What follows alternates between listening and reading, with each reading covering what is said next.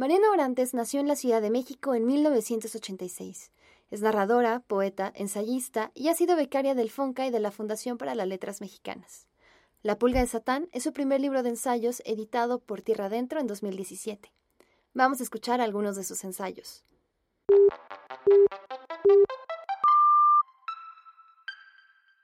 Esto es Primeras Letras, un podcast de letras libres.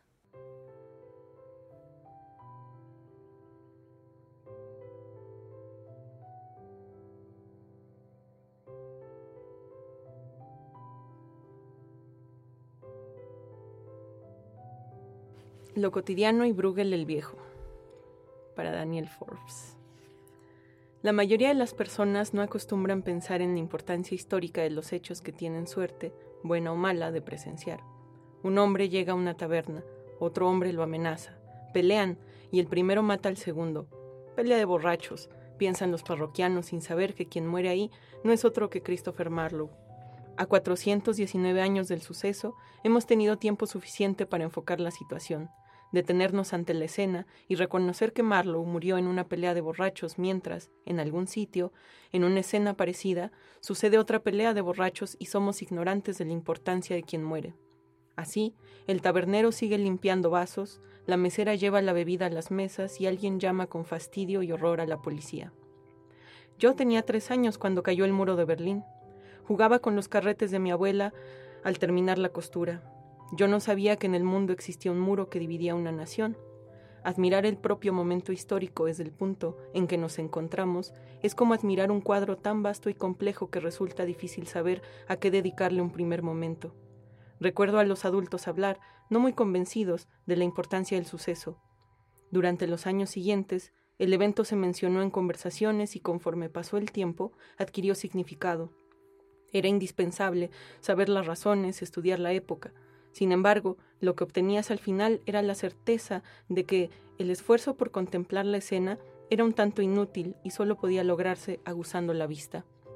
Vamos por el mundo, como afirmaba Chesterton, viéndolo todo sin ver nada, sumergidos en su gran teatro. De la misma forma apreciamos los paisajes de los tres cuadros de Bruegel en el poema de W. H. Auden, Museo de Bellas Artes. Censo de Belén, Camino al Calvario y la caída de Ícaro. En estos cuadros de Bruegel, las figuras que deberían ser las principales se pierden. Fuera de ser un error, es una intención del artista. Que Ícaro no esté en primer plano habla de la conciencia sobre lo que se quiso plasmar y de cómo se quiso plasmar, es decir, de técnica. Los cuadros están hechos para que a primera vista se vea todo sin que veamos nada, gracias a la percepción que tenemos del mundo. Cada microcosmos opera retraído sobre sí mismo y hasta que nos acercamos a cada uno podemos apreciar mejor las partes del conjunto. Pero regresemos al hombre de la taberna. No sabemos que se trata de Christopher Marlowe, es más, no sabemos quién es Christopher Marlowe. Lo que vemos son solo dos hombres ebrios que pelean por el importe de la cuenta. El primero se acerca con una daga, forcejean, y como consecuencia el segundo se clava él mismo la daga en el ojo. La puñalada fatal llega hasta el cerebro y el hombre muere. Un segundo antes, los espectadores del drama están sumergidos en sus actividades, impasibles, y congelamos la escena, como en una película justo antes de que Marlowe toque el suelo, pierda humanidad y se convierta en algo inerte. Él se queda en una esquina húmeda, en un rincón.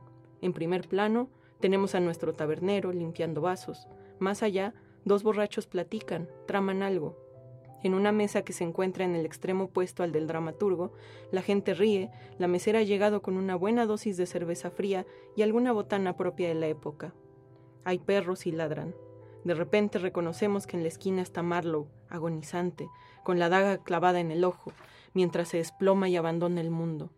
Nos embarga un sentimiento de culpa por no reconocerlo antes, absortos en la dinámica del cuadro, porque después de todo es la muerte de un hombre.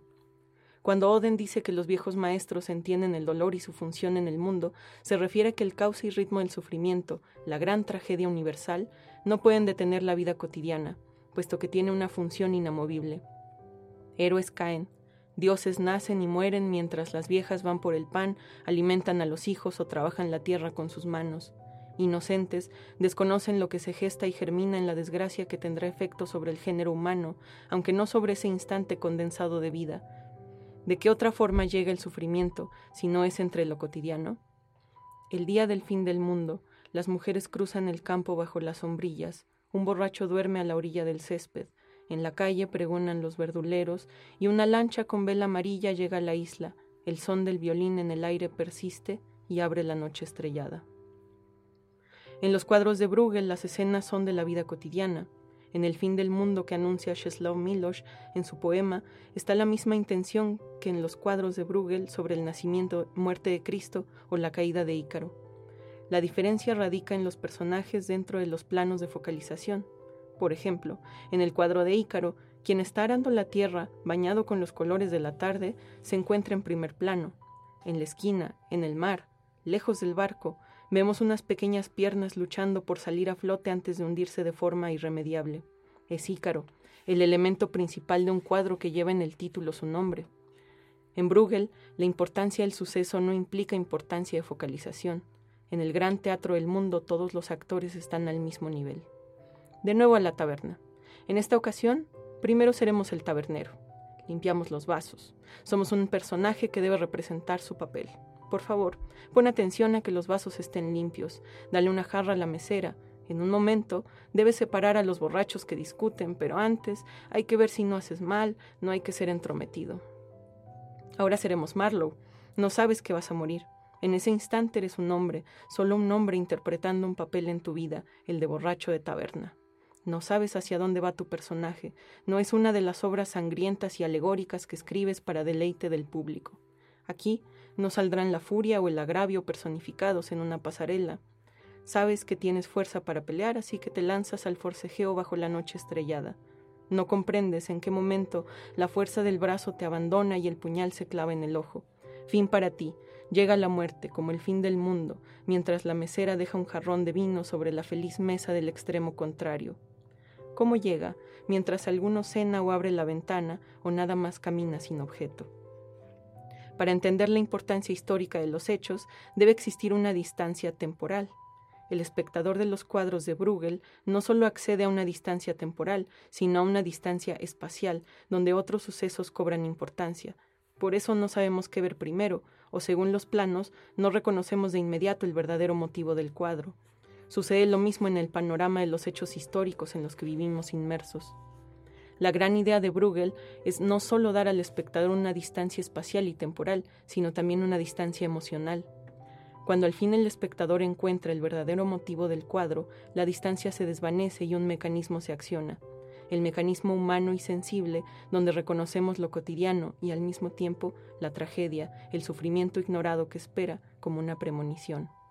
Así, de pronto, reconocemos sin remedio los grandes sucesos, el asesinato de Marlowe, la caída de Ícaro, el nacimiento y crucifixión de Cristo o la caída del muro de Berlín.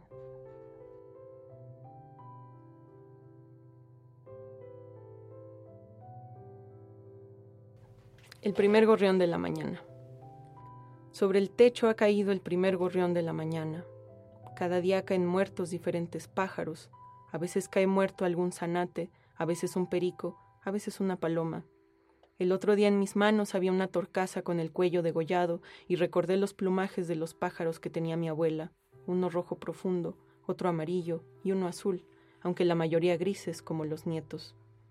Sobre el techo ha caído el primer gorrión muerto y yo espero no contar más. Cada día que pasa aprieto las manos y la mandíbula y espero no contar ni uno más. Pero al día caen muertos, asesinados, treinta, cincuenta, ochenta pájaros. Un corazón se apaga y el mundo se hace más frío. Los cuerpos caen sobre la cabeza de los transeúntes. En la mesita blanca del jardín, divinamente decorada, yace un cráneo putrefacto. Hasta en la piscina del presidente flotan cadáveres y más cadáveres. Pero, ¿qué se puede hacer? Nos acostumbramos a beber frappuccinos con un ojo que cayó desde lo alto mientras removemos el café con la cucharita. Nada nos asombra. Sobre el techo ha caído el primer gorrión de la mañana.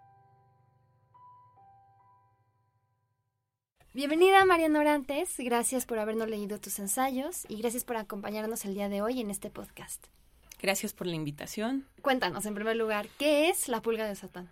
La pulga de Satán es una embarcación del siglo XIX, según aparece en el prólogo, pero en realidad es un invento que yo tuve para poderle dar cohesión al libro y para jugar un poco con esto de la falsa erudición. Ahora es muy fácil entrar a Google, poner una cosa, buscarla y y tener todos los resultados y hacer como que uno sabe mucho, ¿no? Entonces mi intención era un poco como hacer ficción con los ensayos y meter cosas que tuvieran como algo de esa falsa erudición, jugar con eso, ¿no? En los ensayos. ¿Qué es para ti el ensayo? ¿Por qué apostar por este género?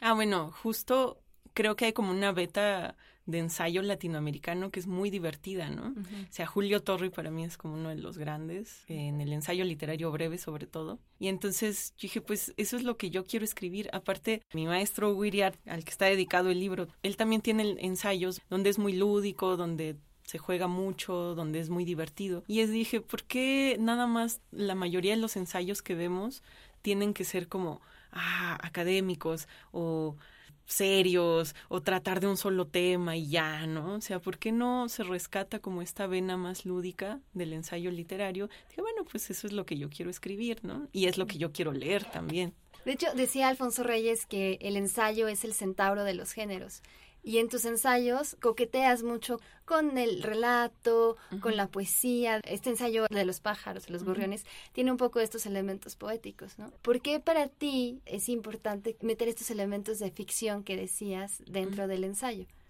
Hay algo que no me gusta y es la división de géneros no creo en la división de géneros así de una forma tajante, ¿no? Así, ah, esto es un ensayo y por lo tanto tiene que ser solo así, y esto es un cuento y sus reglas son estas y solamente puede ser así, ¿no? O la poesía misma, o el teatro incluso. Los autores que a mí me gustan son autores que no puedes meterlos en una sola cajita, ¿no? O sea, recuerdo, por ejemplo, de Diderot, La paradoja del comediante, donde hace un ensayo pero de forma teatral. Entonces, eso a mí me parece muy muy lúdico, ¿no? Y eso ya está desde hace muchísimo tiempo ahí, entonces, pues sí, ¿por qué no jugar con eso? ¿Por qué, ¿Por qué tiene que haber esas divisiones entre géneros? Es lo que no, lo que a mí no me gusta es eso, siempre como meterlo y cortarlo como queso. Yo creo que la literatura es algo tan vasto que puede entrar así y tener cabida todo, ¿no? Y justo este es el ejercicio que está dentro de la pulga de Satán, ¿no? Que metes de todo, desde postales de la Ciudad de México cuando hablas de Tlatelolco, situaciones muy cotidianas como hacer un trámite en el banco o ir a tomar un café, o desde situaciones también mucho más complejas. En los últimos ensayos de tu libro, pues también tienen que ver con la violencia y entonces, ¿cómo te enfrentas tú a la página o la pantalla en blanco? Primero que nada, escribo sobre lo que me obsesiona y sobre los temas que me interesan profundamente. Nunca escribo sobre algo que no me guste o no me interese. Todas estas cosas son realmente mis obsesiones, son obsesiones que tengo y son ensayos que escribo a lo largo de los años, ¿no? Por eso también necesitaba como una cohesión el libro y fue que le puse pulga de satán y eso, ¿no? ¿Cuánto tiempo te tomó darle forma a este libro de ensayos? Son ensayos que se escribieron a lo largo de 10 años. Y en 10 años pues van cambiando las obsesiones, van cambiando los gustos y a la vez no. Entonces, por eso de repente tienen mucho que ver unos con otros. Los ensayos sobre arte siempre tienen algo que ver. Los ensayos sobre preocupaciones sociales también tienen cosas que ver. Las, incluso los ensayos más poéticos tienen algunas características que los distinguen de los demás. También tengo que decir que una parte de estos ensayos, ahora me entero, fue escrita en el pasado, antes de que yo escribiera los ensayos. ¿Cómo es eso? Sí, porque ahora, ahora conocí a un pintor llamado Daniel Forbes, a quien le dediqué la lectura del ensayo, que resulta que parece que estábamos escribiendo el mismo libro, pero en otro tiempo. Entonces, pues en los agradecimientos aparecerá su nombre.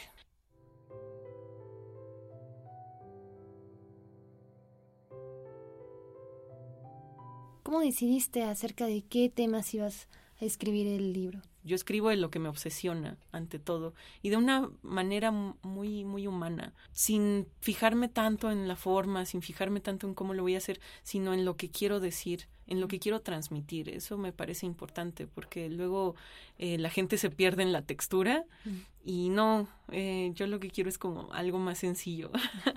Sí, creo que también por eso es que son tan breves tus ensayos, ¿no? La mayoría son una fotografía de algo que está ocurriendo en el momento. Eso ya es cosa de haber leído a Julio Torri, ¿no? Sería una de tus principales influencias. Sí, y Hugo Iriart son como mis máximas influencias, por lo menos en el ensayo. Bueno, y Alfonso Reyes, ¿no? ¿Algún ensayo de ellos en particular que te haya marcado? Sí, de Julio Torri, el ensayo breve, tengo un taller de ensayo en el que revisamos todos estos temas. Entonces, una de las cosas que yo siempre llevo es ese ensayo y lo vemos y sacamos cosas así interesantísimas de cómo utiliza Julio Torri la sintaxis y cómo son las formas. No, no, es una maravilla ese ensayo. Y bueno, y Hugo Iriart, hay uno que me gusta mucho que se llama Fragmentos del diario de un filósofo. Ese me parece divertido y que da como con esa idea del ensayo profundo, erudito, pero a la vez divertido que yo quiero que yo quiero hacer, ¿no? ¿Qué consejo podrías darle, por ejemplo, en tu taller de ensayo a estos jóvenes que se acercan por primera vez al género y que dicen quiero escribir como Julio Torri, pero no sé por dónde empezar?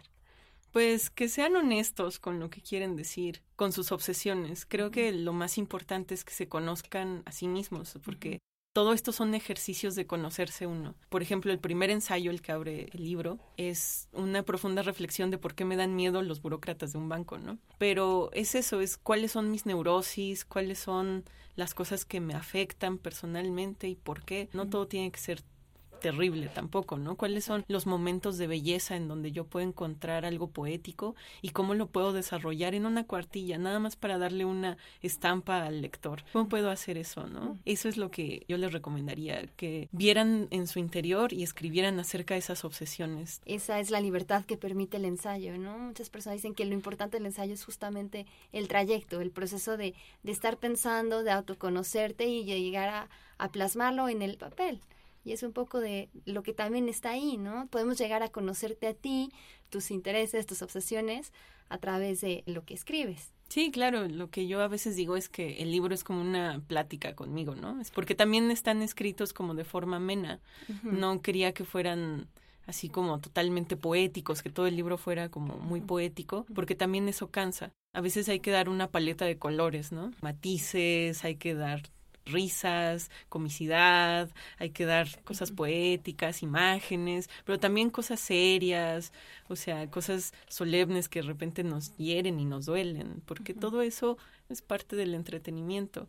Dice Hugo Iriart que lo principal que tiene que hacer el ensayo es entretener. Y esto no en el sentido de ser un chiste, sino de que tú lo leas y te sientas enriquecido por el ensayo, ¿no? ¿Tú cómo ves la situación? ¿En qué, en qué momento se encuentra el ensayo en nuestro país? Yo creo que está en un gran momento, eh, porque hay muchísima gente escribiendo ensayo literario y ensayo literario muy bueno. Está Mariana Oliver con el libro de Aves Migratorias, está Marina Sagua, o bueno, también está este, Sergio Tellespón, que también acaba de sacar su libro, que salió junto con el mío. Hay mucha variedad y están explorando nuevas formas en el ensayo literario y eso me parece súper bien porque creo que ya es momento de que también las editoriales empiecen a apostar por este nuevo género que no es académico, porque ya es así como, ay, ¿en dónde voy a publicar, no? ¿Dónde voy a publicar mi siguiente libro de ensayos si no es en Tierra Adentro? que Tierra Adentro es de las pocas editoriales que se atreve a, publicar un libro así como La Pulga de Satán, ¿no? Que es tan variado, que no tiene un tema en sí y que tiene hasta estas cosas poéticas. ¿Dónde voy a publicar un libro así, no? Si en las editoriales donde se dedican al ensayo académico, pues no te lo aceptan porque no tiene pies de página o no sé, porque juega demasiado con la ficción. Pero si lo llevo a una editorial de cuentos, me van a decir es que no son cuentos, ¿no? O sea, creo que es momento de que algunas editoriales, sobre todo independientes, se animen a publicar más ensayo literario, que creo que sí se está escribiendo mucho. Sí que haría falta como darle ese impulso, porque como dices, hay muchas voces, mucha gente que está escribiendo ensayo, pero no se les está dando la oportunidad de de publicar. Siempre tenemos esta idea de que lo divertido es la novela, lo divertido es el libro de cuentos, ¿no? Aunque muchos poetas son muy solemnes, pero la poesía puede ser divertida y el ensayo también puede ser divertido. Entonces, creo que es momento como de meterlo también por ahí al ensayo literario en esta nueva forma entretenida para el lector, de que el lector se dé cuenta de que no es nada más una cuestión académica, sirve para reflexionar el mundo, el mundo cotidiano, el mundo inmediato que es además una forma muy latinoamericana, ¿no? ¿Cuáles son las virtudes que encuentras tú en el ensayo literario frente al ensayo académico? Todo ensayo literario como pieza de pensamiento es una historia. Y creo que eso es cierto. Por más filosófico que sea un ensayo literario, te está contando también una historia. Y eso a mí me parece maravilloso, ¿no? Porque cada uno de mis ensayos también está contando una historia. ¿Cuáles crees tú que son las funciones que tiene el ensayo? Si el ensayo también puede funcionar como una herramienta de crítica o de denuncia social. Sí, creo que justo como son piezas del pensamiento, están sobre las preocupaciones humanas y es muy difícil que en un país como México o incluso en el mundo entero las preocupaciones no sean sociales. En Estados Unidos escriben sobre Trump porque es una preocupación social. Y en México estamos escribiendo sobre desaparecidos y estamos escribiendo sobre niños perdidos y sobre la violencia de género porque es una preocupación social. No te puedes abstraer, creo yo, y no me parece bueno que te que te abstraigas y digas, ay, a mí no me toca nada de eso, ¿no? Porque no es cierto. Entonces, siendo como honestos con uno mismo, esas piezas de pensamiento se vuelven un reflejo de esas preocupaciones. Yo sí creo que tu postura te define mucho. Entonces, sí, de alguna forma mi postura está en mis ensayos y creo que incluso si un autor o un escritor dice no tengo postura, ya está dando una postura social. Y esa es la de desentenderse.